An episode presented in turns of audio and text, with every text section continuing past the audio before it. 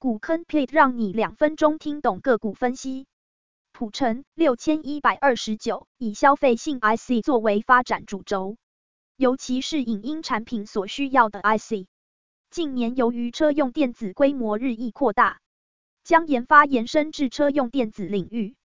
二零一九年产品营收比重为 LCD 驱动 IC 占百分之十三，多媒体 IC 占百分之九，以及其他包括数位影像处理器、车用 IC、编写线解码器 IC、遥控 IC 及微处理器控制 IC 等。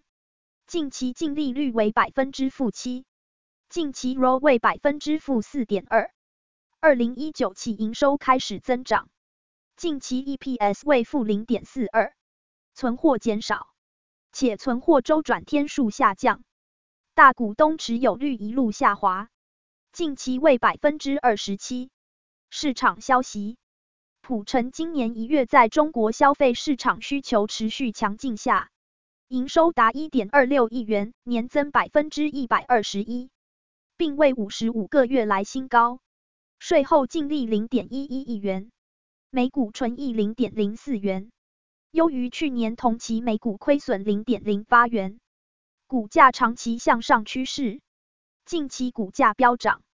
股坑 p l a t 建议，连续三年亏损，近期转亏为盈。一月、二月份营收 n 获利创新高，转亏为盈，营收新高，获利新高，标股大满贯。近期股价高档，谨慎小心。